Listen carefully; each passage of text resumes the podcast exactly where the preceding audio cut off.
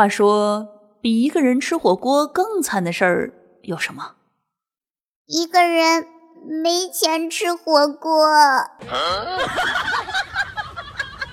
好听的、好玩的，好多女神都在这里，欢迎收听《百思女神秀》。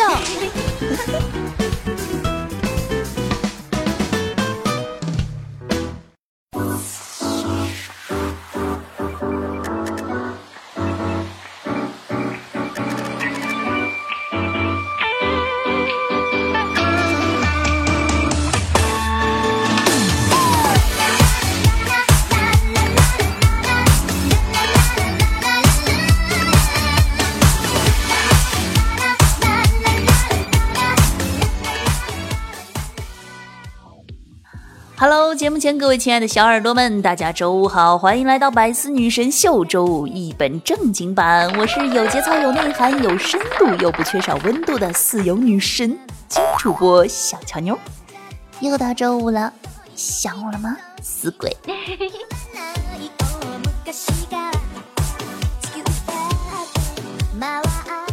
那这两天呢，这个各大电商平台啊，都是六幺八年终大促的这个广告。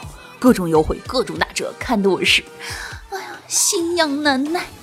之后呢，查看了一下银行卡的余额，我决定痛快的清空我的购物车。女人嘛，就要对自己好一点。于是我默默的按下了删除。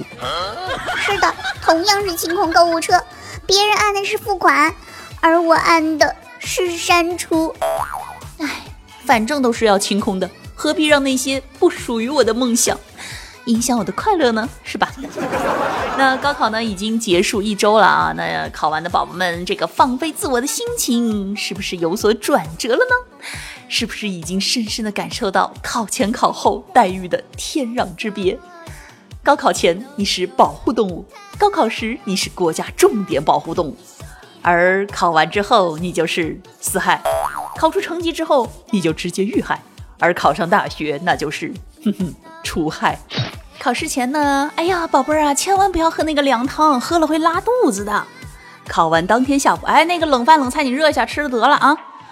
高考前那是吃啥有啥，高考完之后有啥吃啥。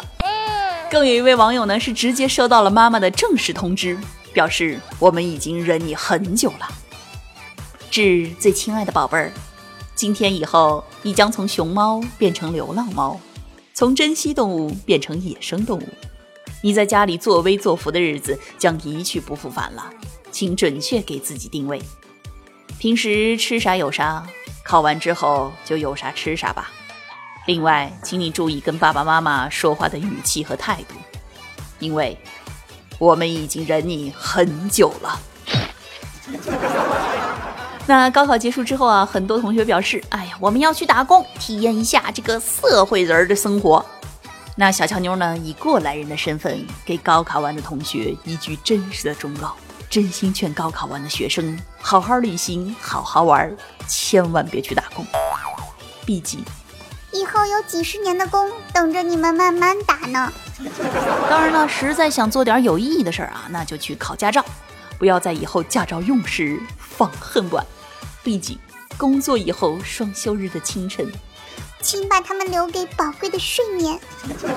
那有的同学啊就担心说，那这个考驾照会晒黑的。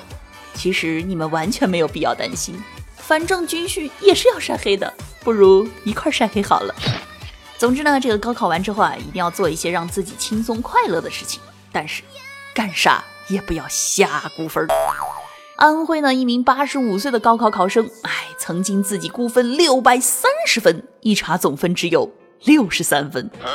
那话说这个八十五岁的姚克亮啊，是安徽淮南一名退休工人，曾经三次参加高考，成绩都不理想。今年呢，已经是四战高考。他说呢，今年做好了准备，希望每门科目都能够考试及格，能够考上北大或者北师大就去上了。呃，话说这位大爷，你是打算考这个特招生吗？在二零一二年的高考呢，这个姚克亮呢就曾经作为安徽年龄最大的考生参加了高考。考试结束之后啊，他感觉哎还不错，给自己估了六百三十分。然而成绩公布后一查，总分只有六十三分。哎，这位大爷，您的勇气和毅力的确值得鼓励。就是这估分的时候，咱能不能稍微谦虚一点呀？不过呢，一看这位大爷啊，肯定平时呢是这个炒股爱好者，这一上来就是十倍杠杆，胆气过人呀。但是呢，大爷光靠勇气是不行的，想必你一定缺少一件神奇的、神秘的、牛逼的紫色装备。话说啊，这个高考期间啊，东北的这个紫色内裤呢，忽然之间就成为了炙手可热的热卖品。商家表示，因为紫色内裤寓意紫地儿能行。在高考前夕啊，这个有店家售卖紫色内裤，忽然得到热销。原来在东北呢，考生穿紫色内裤寓意紫地儿能行。这个淘宝店主王先生呢，就表示，高考季啊，一共卖出了几百条的紫色内裤，目前仍然在热销当中。因为中考马上就要到了，其实呢，按照这个逻辑啊，大家根本不用特意买什么紫色内裤，是吧？让你家这个狗啊啃一下屁股，那是肯定能行；让你爹指一下屁股，那是指定能行；那在屁股上再贴个胶带，那是铁定能行。然后呢，买一个这个纸尿裤穿上，那是指定能行，还不用上厕所了呢。然后呢，还可以有这个加强效果版的啊，然后在上面绣一个这个苍蝇，那是指定能赢；然后绣一个耐克，指定能对；然后呢，放个屁，那就是紫气东来。只可惜啊，这个买了紫色内裤，那就不能走路了，因为指定不行啊。看来呢，这个穿了紫色内裤还得必须服用含笑半步癫。因为这样你就可以跳着去考试了呀，就不会死定不行了。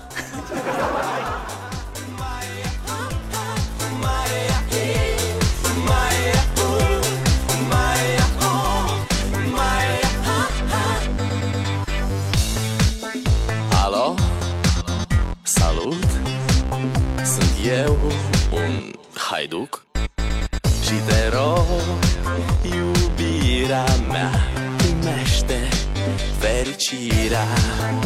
Alo, alo Sunt eu, Picasso Ți-am dat bip. Și sunt voinic Dar să știi, nu-ți cer nimic. Vrei să pleci, dar numai, numai ei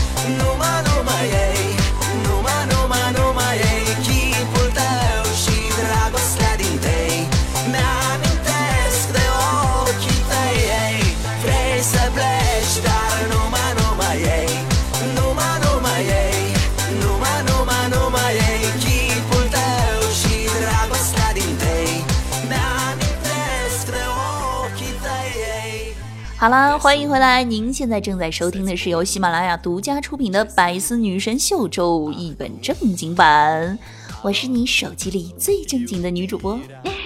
那如果节目前的你呢，喜欢我的节目，可以在喜马拉雅搜索“印第安小乔妞”，并且关注我，订阅我的个人娱乐专辑《一本正经》，可以收听更多内涵搞笑节目。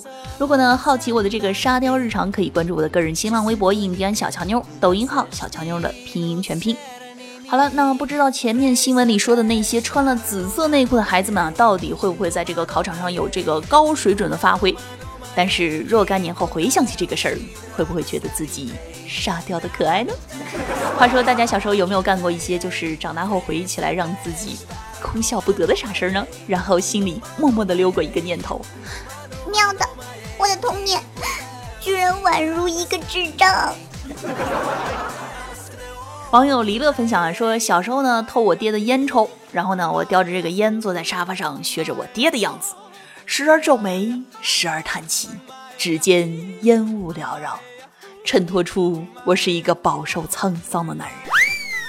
然而，美好的画面在我妈提前回来的那一刻定格了。当我俩四目相对，她望着我，眼珠子里火花噼里啪啦乱闪，但是。此刻我并没有慌张，而是敲着腿，眯着眼，轻声对我妈说：“小芳啊，这么早就回来啦！”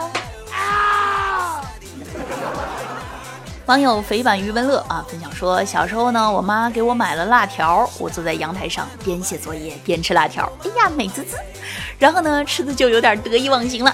吃完之后，我就很自然的用我妈刚洗了晾在阳台上的衣服擦了擦自己吃的油乎乎的手，真的，一切都很自然，很顺手。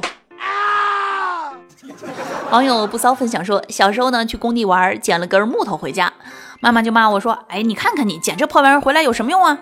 我脑子一热就说：“你你可以用来打我呀。”于是，这根棍子就陪伴了我的屁股很多年。网友 Miki 分享说，不知道为何小时候呢，总在我妈妈面前疯狂的作死。有一次啊，为了显示我拥有这个高超的剪纸技术，就把人民币上的毛爷爷给剪下来，然后跟我妈炫耀。当然了，下场你们都知道的，你们都知道的。网友小飞是个谁分享说，当时呢家里买了那种快出小鸡的蛋啊，听到有一个声音呢就特别激动，于是呢把这个鸡蛋放到被窝里孵鸡蛋，一晚上都没敢动，然后奇迹就出现了，第二天真的孵出来了，于是呢我就很激动，很激动，很激动的继续睡觉，然后翻身就压死了。网友咪咪分享说，小时候呢看《雪山飞狐》，胡一刀死第二天想他，然后带着小朋友给胡一刀立了个墓碑，之后指导大家排队磕头。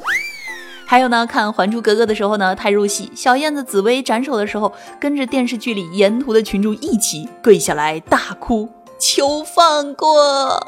啊网友不想起名字分享说，记得小的时候呢，喜欢吃那种五毛钱一包的辣条，但是呢，我爸爸是个医生，从小啊就对这些管得特别严，所以呢，每次啊都只敢站在家门外，吃完了再敲门。有一天啊，我妈就和我说，其实啊，你每次吃完辣条，那些味道哦，哎呦，一讲话就闻得到。从那以后，我在外面吃完辣条之后，都是在张着嘴跑两圈再回家。网友你好骚偶音音分享说，八九岁的一个夏天，我跟我妈妈要钱买雪糕，然后呢，我妈给了我五毛钱，跟我说：“宝贝儿，记得只能买五毛钱的雪糕。”于是呢，我兴冲冲的拿着钱冲到了楼下的小卖店，偌大的冰柜向我敞开，我美滋滋的尽情的挑选。后来呢，终于挑选了一根彩色的冰棍，问阿姨说：“阿姨，这个多少钱？”阿姨说：“三毛。”然后呢，我就想起了我妈妈说的话。那阿姨五毛行不行呀？只见阿姨愣了一下，说道：“可以。”于是我就高高兴兴的给了钱，拿着雪糕跑掉了。网友苹果味的虾仁啊分享说：“我小的时候是被粪坑开过光的。有一次呢，在老家上厕所，但是呢，上我爷爷家的厕所就是那种直接木板搭在粪池上的厕所。”然后我起床上厕所的时候，你们知道发生了什么吗？就是那个木板，它突然断了，尼玛，它断了！就这样，老子掉进了粪池，老子洗了十几次澡，不说了，止不住的眼泪流下来。其实呢，洗澡算什么呀？你能活着已经是不容易了。网友日常分享说：“我小的时候啊，做梦参加比赛，比赛尿尿，看谁尿得快，最后有奖金。于是我就使劲尿。尿的时候呢，看见地上有一块钱，于是我就更使劲了。可是没有等分出胜负，我就醒了，发现尿床了。”网友即将拥有人鱼线分享说：“我同学小学的时候呢，很流行那种后面带一小块圆的橡皮的那种铅笔。”上课的时候啊，就觉得很无聊，不小心啊就把橡皮戳进鼻孔里去了。于是呢，用手抠，结果越怼越进鼻子，最后就举手跟老师说了。当时我们一整个班都疯狂的笑。后来呢，他爸爸就带他去医院，用镊子拿出来了。回家之后啊，他爸就和他说：“来，你跟我说说这东西它咋能进去啊？来，你给我试试。”结果他爸也塞进去了，又进了医院。网友古拉酱分享说：“人长大了呢，有时候也是会沙雕的呢。大二的时候呢，考计算机二级，励志如果过了就给 C 座教学楼磕三个头。后来真的过了，我一度忘记了自己的誓言，直到有一天 C 座居然给我托梦了。于是我趁着舍友都睡觉，在床上朝着 C 座的方向操作了一番。网友小丽分享说，神舟五号那会儿，奶奶和我说，我们国家有一个叫杨利伟的叔叔坐上载人飞船成功进入太空啦。结果我以为我也能去太空了，当天晚上我就把行李收拾好了呢。网友勾分享说，隔壁的小朋友把牙膏挤在塑料袋里，告诉我说那是他爸爸从国外带回来的糖。我舔了几口以后，觉得非常好吃，而且带着一种熟悉的感觉。当时呢，觉得外国人就是厉害，这没吃过的糖都让人感觉有一种熟悉的感觉。接下来的日子呢，我就天天追在他屁股后面要牙膏吃，还得好好表现，说什么做什么，天天看人家脸色，人家高兴了，我才能得到牙膏吃。总之呢，小时候的傻事儿，相信大家谁没有过呢？不过那些沙雕事迹，不正是我们逝去的童年吗？那说了这么多让人开心的沙雕回忆啊，再来说一条我昨天看到的沙雕新闻。说呢，最近啊，美国流传一条谣言，用吸尘器吸月经能让子宫重获清爽。一名西雅图的护士呢，最近就称，两名年龄分别为十九岁和二十三岁的女性，都因试图自行抽血而被送往医院。随后呢，他补充道：“我不知道是尤里卡·戴森胡服还是沃尔玛买来的，反正就是用真空吸尘器抽的。”看到这条新闻，忽然感到肚子一阵抽搐，有没有？那抽搐完呢，我只想为吸尘器默哀。天哪，我到底做错了什么？你要让我变身德古拉？不过呢，我倒觉得啊，这两位姑娘不应该拿这个吸尘器吸什么大姨妈啊，更应该用来吸吸嘴。或许这样呢，就能吸干脑子里进的水了。你们说是不是？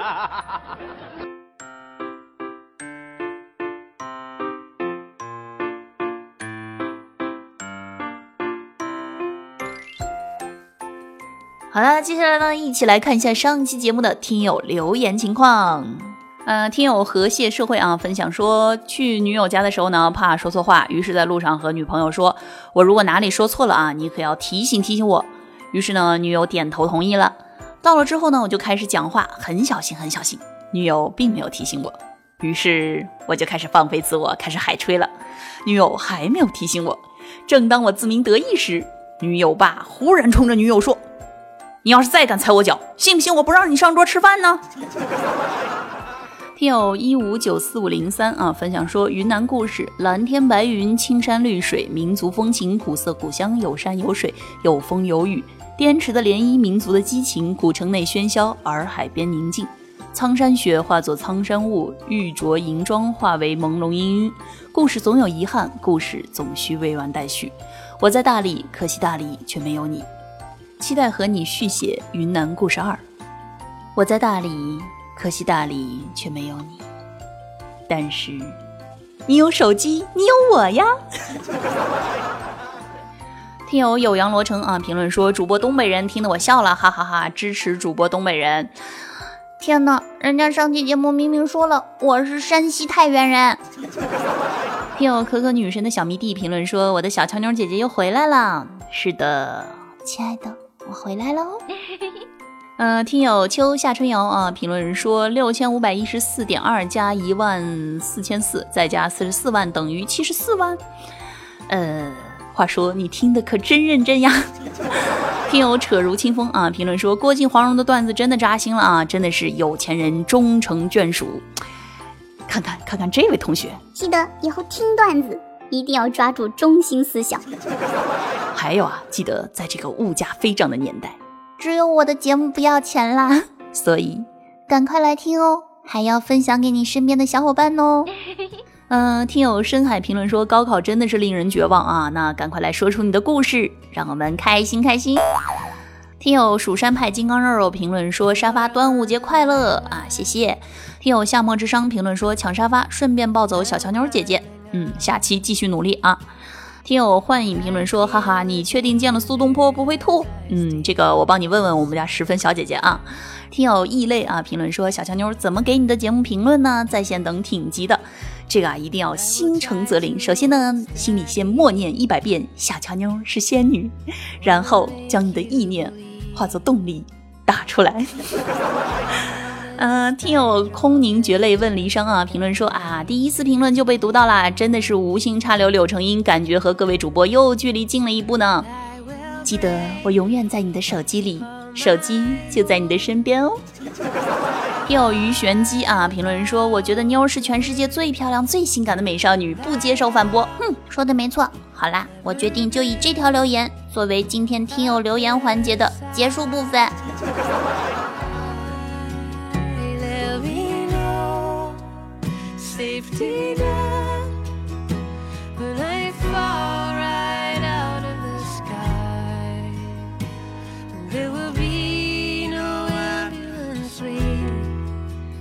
好了，以上呢就是本期节目的全部内容。节目前的宝宝们，记得在听节目的同时点赞、评论、转发，来做一个爱小乔妞的乖宝宝。那如果呢想要和我聊天互动，想要活捉我的呢，可以添加我的私人微信“印第安小乔妞”的全拼。好了，让我们下期再见，拜拜，爱你们哟。嗯。